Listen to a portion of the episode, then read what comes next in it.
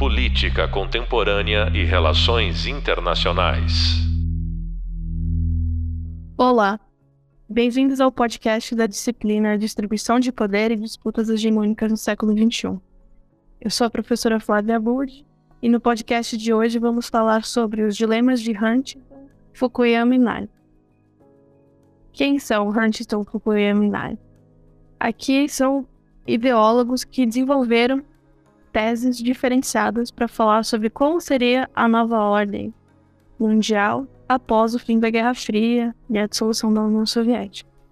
Então, ao longo desse podcast, eu vou trazer para vocês aqui algumas questões, como por exemplo, recuperando algo que a gente trouxe na videoaula de desafios para as teorias das relações internacionais no pós-Guerra Fria, é importante pensar como as teorias tentaram responder, tentaram entender ou tentaram dizer como seria a distribuição de poder nesse contexto pós-Guerra Fria. Né? Então, como seria essa, essa nova configuração de poder? Como os conflitos seriam estabelecidos, como eles não seriam, como que essa ordem seria colocada? Então, a gente observa algumas pautas que vão ser trazidas, como a incidência maior ou não de conflitos étnicos, a importância dos nacionalismos, o papel que os estados iam ser nessa nova configuração, e aspectos como a manutenção dos tratados militares como a OTAN, num contexto em que a União Soviética já tinha dissolvido e teoricamente não faria muito sentido esse tratado militar que surgiu nesse contexto, rivalizando o Pacto de Varsóvia, continuasse existindo. Mas o que a gente vai observar? As teorias vão ser colocadas à prova e, e o desafio de dizer como seria esse mundo vai ser muito grande para o das relações internacionais. Principalmente quando a gente vai observar as correntes realistas, que iam pensar tendiam a pensar essa nova ordem, até então por uma perspectiva do realismo estrutural, que vai falar sempre que é aquela estrutura anárquica do sistema, como eu já comentei com vocês em aula e também no, no podcast. Essa estrutura anárquica inevitavelmente conduziria os estados a atuar de, de determinada forma, e essa determinada forma seria garantir sobrevivência e seria inevitavelmente um conflito. Então, essas teorias são convidadas a, a repensar como seria essa nova ordem. E, e também para explicar, a gente passa de um período de bipolaridade entre superpotências dos Estados Unidos e União Soviética.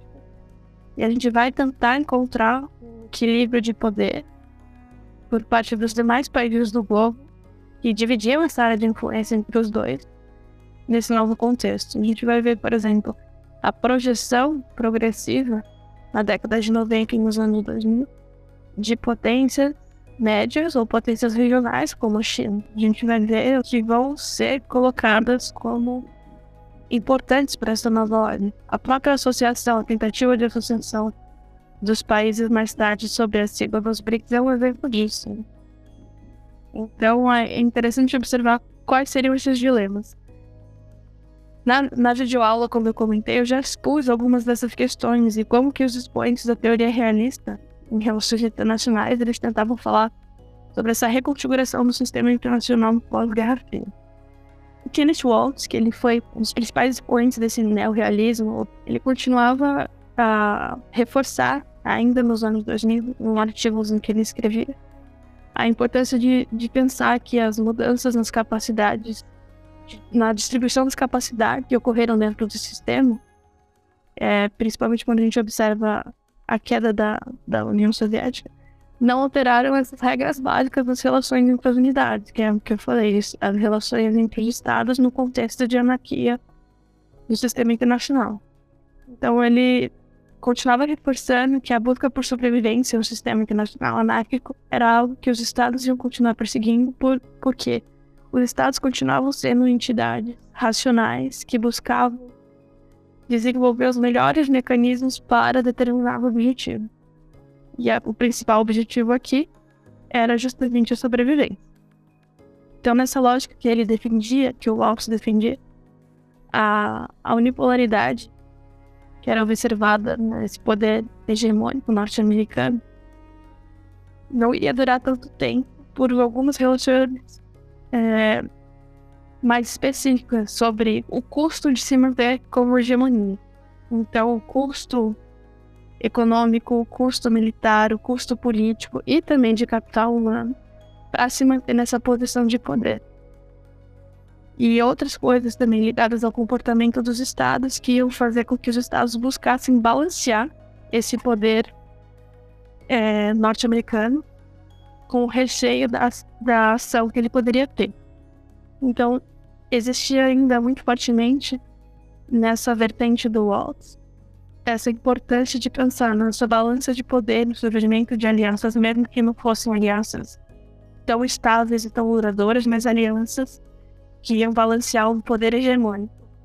Então a gente volta um pouco para aquela lógica uh, inicial do sistema internacional que a gente vê por exemplo, no concerto europeu, que era essa ideia de um equilíbrio de poder e a manutenção de um status quo, sempre evitando uma hegemonia é, total, digamos assim, né? Porque a hegemonia já está presente no sistema, mas a hegemonia, quando o Estado consegue realmente reunir todas as capacidades que ele precisa para se manter nessa posição e, e talvez subjugar os outros estados. Então existe essa questão de buscar sempre conciliar de alguma forma. E essa conciliação, esse, ideia de balancear, essa ideia de equilíbrio de poder vai estar sempre relacionada à formação de aliança. Então, considerando que essa unipolaridade entendida, porque aí é uma questão interessante da gente observar, para a década de 90, a maior parte das discussões vão tá em torno justamente disso. Que tipo de sistema que a gente vai ter, que tipo de ordem? Ela é unipolar, ela é multipolar? Quem são, quais são os polos? Quem é hoje? Quem pode ser um candidato? Quem pode rivalizar com esse candidato? A gente tem, por exemplo, a China surgindo como um Estado candidato, com aspas, a, a justamente ocupar esse papel de poder rivalizar com o poder norte-americano. Mas a gente também vai ver ao longo do, dos próximos podcasts, assim como nas videoaulas, que não é necessariamente esse comportamento que a China buscou ter. A China buscou muito mais um, comportamento de acomodação a, a, essa, essa potência vista, essa hegemonia entendida que era dos Estados Unidos, para evitar o conflito direto, para não entrar em atrito direto. Mas conseguiu ampliar a sua atuação global, ampliar as suas possibilidades de influência de outras formas, através da economia. E isso é um aspecto interessante. Então, essa lógica do balanço vai continuar de acordo com o Wall. E ele vai falar que nesse período de transição do sistema internacional é, unipolar no fim da Guerra Fria, com os Estados Unidos como grande hegemon, né, grande potência hegemônica, a transição ia ocorrer dessa bipolaridade para unipolaridade com os Estados Unidos e depois para um sistema multipolar. Ele assumiu essa premissa de que os Estados Unidos, a Europa, o Japão, a China e a Rússia seriam outros polos centrais. Então, novamente, a gente ia ver um sistema que ia ser multipolar, um sistema com vários polos de influência e vários polos buscando a, os seus objetivos do sistema internacional. Então, buscando através de sistemas de aliança, através de dispersões, organizações e, e tudo mais. Uh, o Mearsheimer, que é outro expoente também da, da teoria realista, ele vai colocar que esse sistema seria instável. Então, esse sistema que a gente veria surgindo dessa transição seria instável e mais propenso à guerra, tanto pela questão da redistribuição do poder militar, quanto por influência de fatores domésticos, como polícia, que são questões relacionadas a conflitos étnicos, a questão dos nacionalismos, ou a ideia de um hipernacionalismo europeu. Mas a ideia é que nesse sistema multipolar, que vão ter várias potências dominantes, o poder ia ser distribuído de forma assimétrica entre elas. Algo que a gente já viu também nesse modelo inicial do conceito europeu, ocorrendo naquele contexto europeu, mas muitas vezes esse sistema ia conduzir justamente de outras ações, de outras formas de atuação no sistema, que geralmente eram a diplomacia ou a formação de alianças, que é, em, em geral, alianças não duradouras, para poder lidar com a desproporção que esse poder tem. Então, se você tem um poder distribuído de forma desigual, e existe alguma percepção de que um, um poder, um Estado poderia estar tá, se sobrepondo aos demais, a ideia de que esses demais iam se organizar de alguma forma para fazer frente a esse poder de um possível hegemon e lidar com a, com a sua atuação no sistema sempre no sentido de contenção. Essa ideia da bipolaridade continua então a ser, a ser colocada e era vista também como algo inédito na história internacional recente, porque os Estados Unidos tinham conseguido reunir as capacidades de poder econômico, militar, tecnológico e geopolítico que não poderiam mais ser ignoradas pelos outros estados. Então, aqui, ainda na, na, nessa vertente realista, a ideia seria ou vai ter uma contrabalança, vai ter um alinhamento dos outros estados para lidar com esse poder hegemônico, ou esse poder hegemônico vai conseguir subjugar os demais. Que é justamente algo que é muito importante para a teoria realista, que é essa ideia de sobrevivência no sistema de autoajuda. Em alguns momentos ele pode recorrer a alianças que são mais frágeis, menos duradouras, para que a sua existência, que é o seu interesse principal, seu objetivo central, fosse alcançado. Então, nesse contexto pós-Guerra Fria, os Estados Unidos reúnem todas as suas capacidades. E ele tem dois aspectos interessantes que o Wolff, que é um outro teórico da teoria ainda nesse contexto na teoria da unipolaridade, ele vai dizer que os Estados Unidos alcançaram essas particularidades no pós-guerra, num contexto em que os supostos candidatos a desafiar a sua hegemonia, que era principalmente a China, o Japão, a Alemanha e a Rússia, eles estavam mais preocupados no equilíbrio regional. Então, eles queriam pensar primeiro nesse, nesse tabuleiro, né? nesse nível de jogo regional, antes de pensar no, numa oposição global. E o outro aspecto importante é a dificuldade de se desenvolver essas alianças contra-hegemônicas, porque os estados eles ainda mantendo essa característica de serem autocentrados, de estarem voltados à sua, sua própria sobrevivência, eles iam tentar encontrar harmonia de interesses ou, ou interesses comuns mas os interesses nacionais mais diretos devem ser muito preponderantes na formação ou não de aliança, e inclusive na possibilidade de acomodação junto à hegemonia, que é o que eu falei anteriormente, que a China acabou desenvolvendo no contexto da sua ascensão junto aos Estados Unidos, né? Ascensão é, no sistema internacional enquanto grande potência, mas uma grande potência que ela projeta o seu poder de forma diferente e busca evitar um confronto direto, por mais que em alguns momentos o confronto ocorra, sobretudo na, em vias diplomáticas, né, em discursos mais, mais aguerridos e tudo mais, em que os dois lados estão em situações opostas, como a gente também vai ver nas intervenções e na atuação dos dois no Oriente Médio. Mas, de forma geral, se evita esse conflito direto. Às vezes o conflito é mais diplomático, no âmbito das ideias, e a China ainda busca essa acomodação, busca é, se acomodar nesse, nesse contexto, ter junto de si outros países que podem ser interessantes para que ela mantenha a sua posição de poder também no sistema.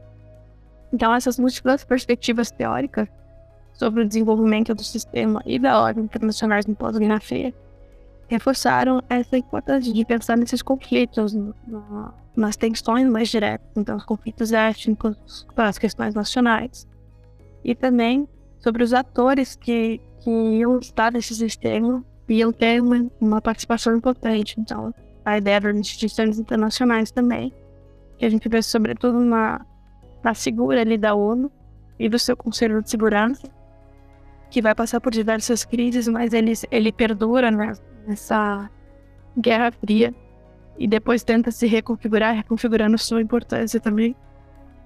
E também nessa necessidade de. Um outro ponto importante é essa necessidade de reflexão sobre as premissas teóricas e filosóficas que compuseram as reflexões sobre o período, ou as reflexões sobre as alterações econômicas, sociais e tecnológicas. É que eu vou entrar nessas discussões dos três principais teóricos que eu vou trazer hoje, que são Huntington, Samuel Huntington, Francisco Fukuyama e o Joseph Schneid. Então esses são três autores que eles, eles são geralmente lembrados justamente nesse princípio de década de 90, que eles, eles trazem grandes teses. E essas grandes teses também são colocadas à prova, discutidas e questionadas por outros autores. Mas são teses diferentes, eles propõem teses diferentes para dar e analisar como seria esse sistema internacional, os caminhos da política internacional. Então, o Huntington, Samuel Huntington, como cientista político é, que atuou em Harvard e em Colômbia, ele desenvolveu uma tese que argumentava, em linhas gerais, que os conflitos no pós-Guerra Fria não estariam mais direcionados ou relacionados diretamente a questões econômicas ou o jogo de distribuição de poder, mas elas teriam um viés cultural e civilizacional.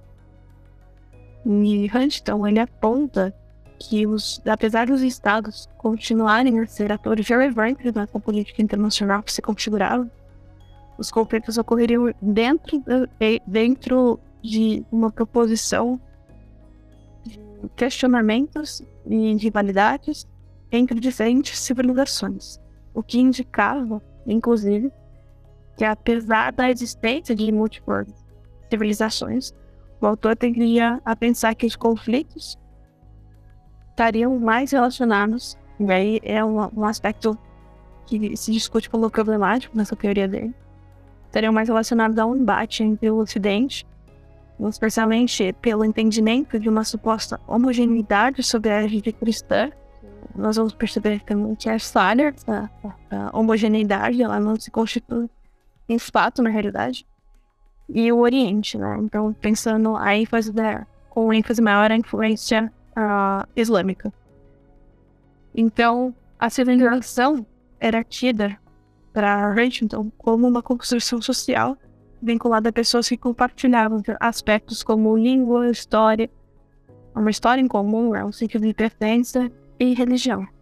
Na primeira versão do artigo The Clash of Civilization, ele coloca como uma pergunta em 1993 e depois na primeira edição do livro dele em 1996, o Huntington ele observou a história acontecendo. Então ele viu a Guerra do Golfo em 1990 e 91, e argumentou sobre a existência da compatibilidade de visões de mundo. A gente tinha de um lado uma visão ocidental cristã e de um outro lado uma visão oriental, que em muitos momentos foi resumida e simplificada como uma oriental islâmica, mas ao longo do livro ele vai falar também sobre uma civilização do a civilização chinesa nesse, nesse âmbito oriental. Esses conflitos eles estavam acontecendo é, entre essa, essas divergentes visões de mundo, e que, embora esses conflitos tenham ocorrido entre Estados-nações, é, sobretudo no, no Ocidente, ele também ia ocorrer de uma forma diferenciada daí para frente. Então ele apontava o que ele chamava de linhas de fratura que as civilizações tinham. E falava que elas ocorriam por alguns fatores. Essas linhas de fratura é, basicamente uma forma dele dizer que então, os, os, os limites mesmo são dessa incompreensão, dessa incompatibilidade de visões de mundo entre as diferentes civilizações. Então ele trazia que essas, essas linhas de fratura ocorriam por alguns aspectos. Então tem as diferenças em termos de história, cultura, língua, religião, que conduziriam aspectos é, e diferentes concepções de vida, né? Então, diferentes concepções de mundo, sobre o, direito, sobre o papel das instituições, tanto domésticas quanto internacionais, e a própria função ou formação do Estado. Um outro ponto é o aumento da interação entre as civilizações e da consciência que, é, que existe sobre ela, que promoveria também mais conflitos diretos. Parece contraditório, mas sim, você saber que existiam outras civilizações, ter consciência disso que não era um aspecto que poderia promover maiores conflitos, pois essas visões diferentes de mundo eram colocadas à prova. Alguns outros fatores são fatores de coesão social, por exemplo, sobre o Estado-nação, que estariam sendo questionados por desafios sociais, econômicos, e a partir daí seria possível observar conflitos dentro da linha dos Estados, sobre aspectos como identidade, nacionalismo e religião de novo. a própria dinâmica, aí esse é um outro ponto que ele coloca, que a própria dinâmica das civilizações tenderia a agir dessa forma quase que progressiva e evolucionária. Então, ela teria um momento de ascensão, um apogeu, um declínio. E isso teria acontecido diversas vezes ao longo da história. Aí ele fala sobre sete ou oito civilizações que existiam, então ele cita a ocidental, a confuciana, que é a, seria a versão chinesa, né? A islâmica, a hindu, a japonesa, a uma eslava ortodoxa, latino-americana, e uma outra que ele chama de africana. E aí é interessante a gente observar que, por exemplo, a divisão da Iugoslávia em outros estados com base em aspectos identitários, culturais, é um dos exemplos desses próximos conflitos. Gente. Ocorreu também na década de 90. A gente vê a Guerra Barbosa e que ocorreu nesse conflito que foi sangrento. Então a gente vê a questão dos nacionalismos, a questão da influência da religião e o desdobramento daquele país em outros países, como a Bósnia, a Croácia, etc.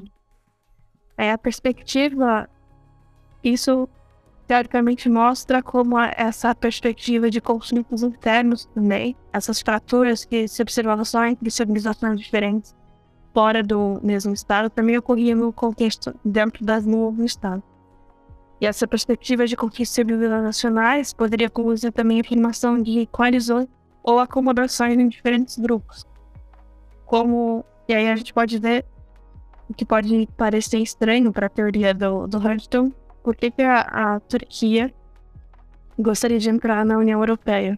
Por exemplo, a Turquia, enquanto um país que tá, é tido como oriental, está numa moral é, mais relacionada a essa civilização islâmica, por que, que ela queria se aproximar de, um, de uma região, de, ou fazer parte de um grupo de países que tem a civilização ocidental como como foco de, de tudo, de atuação, de percepção e mundo e tudo mais.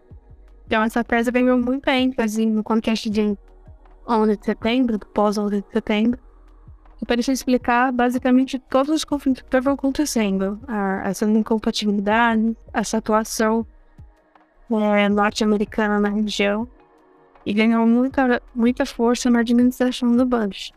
Esse foi, eu acho que, o principal momento dessa teoria foi ela ser alçada, assim. Aí a gente tá falando nos anos 2000 já. A algo como uma resposta para todas as questões. A resposta sempre vai ser o conflito de civilizações, de toque. Esses conflitos que são inevitáveis. Então, nessa perspectiva de conflito que vai ser inevitável. É, Francis Fukuyama, ele vai falar no fim da história O Último Homem, que é um livro de década de 90, sobre uma disputa ideológica política entre o liberalismo e o socialismo é, e o capitalismo, o modelo liberal e as democracias ocidentais. Então ele vai falar que dessa disputa ideológica e política entre liberalismo e socialismo teria é, ocorrido o fim, o fim da, da União Soviética e o triunfo do liberalismo econômico da democracia como forma de organização das nações. Então, para ele, a, a dissolução da União Soviética era um exemplo claro de que aquele modelo ideológico não funcionava e que o modelo ideológico liberal, capitalista, ditas democracias liberais ocidentais tinha vencido. Então ele apontou que a humanidade teria alcançado esse, esse seu ápice nessa revolução ideológica com o capitalismo ocidental e que seria é capaz de conduzir os estados, então, esse tipo de ideologia econômica, política e social, seria capaz de conduzir os estados a superar aspectos de seu passado, como a questão da violência, dos nacionalismos, conflitos aí. Essa teoria tem diversas questões é, problemáticas por assumir que justamente isso, que o determinado modo de pensar e agir de forma política ou econômica conduziria necessariamente os estados a atuarem de uma mesma forma. Então a gente teria o capitalismo, o consumismo, o livre comércio, tudo isso voltado a instituições ditas democráticas e liberais que iam colocar para o mundo essa forma de ser como a forma correta, ou então como a melhor forma, a forma desejada. A gente vê muito um discurso que já ocorreu durante a Guerra Fria, que é a ideia do American Way of Life, né, o pensamento como viver e, e tudo mais como uma grande forma de se atuar no mundo. E essa tese do Fukuyama, que devia, assim, de forma otimista, esse discurso político e essa visão evolucionária do pensamento ideológico, ganhou muita repercussão também na década de 90, mas também as críticas, como as críticas feitas por Perry Anderson, que era, o, era um historiador ensaísta político marxista inglês, e atuou na revista Lecture Review. Então ele questionava essa premissa de um fim da história como algo que já era discutido na filosofia há algum tempo, British Kerrigan. Então ele, inclusive, desenvolve um livro que ele fala assim da história de Hegel a Fukuyama, que ele vai traçando os diversos momentos na história em que essa tese foi colocada é, como algo, como uma premissa, como algo que realmente estava em curso e como ela poderia ser contestada. E a contestação vem, de forma geral, dessa ideia de que não era possível pensar que só é, esse era o único caminho, que só o capitalismo ou só as democracias liberais ou só o tipo de comércio específico de comércio eram a chave para as respostas de todos os problemas, os conflitos que aconteciam e que aconteciam até então. E, e ele questiona isso ao longo desse livro que eu tirei. Outra tese interessante que surge também na década de 90, nos anos 2000, esse sistema, essa reconfiguração do sistema no pós-Guerra Fria, vem do Joseph Nye, e ele desenvolve uma visão de mundo pós-Guerra Fria no, no outro livro que chama O Paradoxo do Poder Americano, que foi traduzido para o Brasil nos anos 2000, onde ele parte da discussão acerca da natureza do poder na nova ordem, e da configuração do poder norte-americano para teorizar sobre as formas não tradicionais de poder, ou seja, principalmente a militar e a econômica, que é o que a gente costumava ver até então. E é interessante pensar nessa mudança de natureza do poder. E, inclusive, eu discuti isso na, na videoaula, sobre essa noção de que na Guerra Fria o poder econômico militar. É, é colocado à prova, aparece como algo central, como algo importante, mas essas fontes eh, tradicionais de poder, principalmente o militar, também tem um processo de esgotamento que é visto tanto pelos Estados Unidos como a União Soviética como algo que era inevitável. Então era necessário também pensar em outras formas de organização é, do poder em si.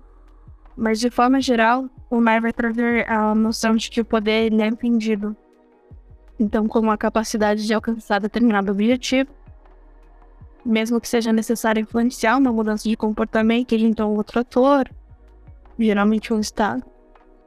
E ele vai falar que a posse de determinadas capacidades não significa necessariamente que o Estado irá se projetar com relevância na política internacional. Ou seja, para ele, é necessária essa coordenação entre uma política interna, as capacidades do Estado e a sua política externa. E o potencial econômico, industrial, militar que, pra, que prevaleceu na história, né? a gente ter nas calças internacionais, como central para essa projeção de poder, principalmente entre, até o século XX, e ela vai sendo questionada também como fonte principal é, é, é, esse, é, esse, tipo de potencial. Então é preciso pensar em outra forma também de projeção de poder que integre de alguma forma essa perspectiva interna de uma política interna, as capacidades que o Estado tem, as capacidades materiais, geralmente é que a gente é, observa quando a gente fala com capacidades, e essa política externa. Então, o Maia vai tentar que a posição de liderança dos Estados é, seria possível principalmente através de uma união, o que ele chamou de poder bruto, que é o hard power, que compreende aí o poder militar e econômico, os tradicionais poderes discute no âmbito da política internacional, e o chamado poder brando, que ele chama de soft power. Essa dimensão branda estaria relacionada à possibilidade de fazer os países cooperarem com os Estados Unidos por influência do diálogo, da negociação, de valores. E é muito interessante a gente pensar sobre essa perspectiva dos valores, né? Ah, essa influência na diplomacia vem por essa perspectiva de valores universais. Então, liberdade, aí vários tipos de liberdade, liberalismo econômico, a, a noção de democracia. São valores, são premissas que vão ser muito bem utilizadas nesse sentido para influenciar discursos, comportamentos e tudo mais, até mesmo para justificar a atuação em alguns contextos. E essa teoria do Nye vai ser muito importante, por exemplo, para a gente ler agora a, a realidade dos anos, dos anos 2000, da década de 2010 para frente, quando a gente vai pensar em fontes não convencionais, digamos assim, de poder e projeção internacional. E aqui eu vou trazer um exemplo que eu acho bem interessante, é pensar, por exemplo, o soft power sul-coreano. Que o, que o soft power sul-coreano é um, é assunto muito interessante para relações internacionais de últimos anos.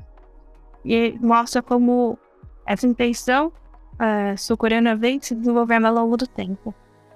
Então, a Hallyu, que é, é, um, é uma forma de falar sobre essa onda coreana, ela foi observada, foi tida como uma forma de auxiliar o país, então a Coreia do Sul, a se colocar no mundo como um aliado político e um aliado diplomático. E é interessante a gente observar que a gente vai ter muitos produtos culturais que são vendidos no mundo, essa indústria cultural funcionando, com as bandas de K-pop, tipo a BTS, os dramas uh, coreanos, como os doramas, as séries, que são vendidos nos streamers, os filmes, que são apoiados e até mesmo financiados por instituições do governo, como uma forma de ação política, como uma forma de se colocar no mundo através de valores, e se projetar dessa forma. Então, a forma com que o, o governo sul-coreano pensou em se, se colocar nesse sistema internacional dessa forma recente, a partir da década de 90, no meio da década de 90, foi justamente por influência e incentivo para essa área cultural, para que se desenvolvesse uma nova noção sobre esse país, essa nova noção sobre esse país fosse ser vendida. E essa nova noção carrega em si uma série de valores que também tende a ter um pouco dessa ideia de valores universais e faz com que o país consiga dialogar e transitar em espaços em que antes isso seria mais difícil. Então é interessante observar, por exemplo, no caso do, da BTS, da banda, que eles também tiveram apresentação na, na ONU, fizeram uma apresentação na ONU.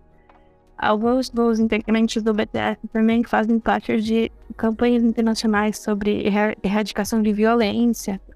Então, eles são é, utilizados, né? não só os doramas, mas forma com que a sociedade se coloca na, a sociedade coreana, né, sul-coreana, se coloca no, no, cenário internacional, mas essas bandas também são vistas como fontes importantes de poder é, político e social que carregam em si essa ideia de valor. Então é muito interessante como o país consegue se projetar através de uma forma de poder diferente do poder convencional que a gente conhece, diferente dessa noção de poder bruto, violência, ou então de arsenal militar, ou então só de poder econômico. Existe toda uma série de questões que são colocadas para que esse tipo de poder, juntamente ao poder econômico que também existe, coloque o país numa, numa situação, numa projeção internacional melhor.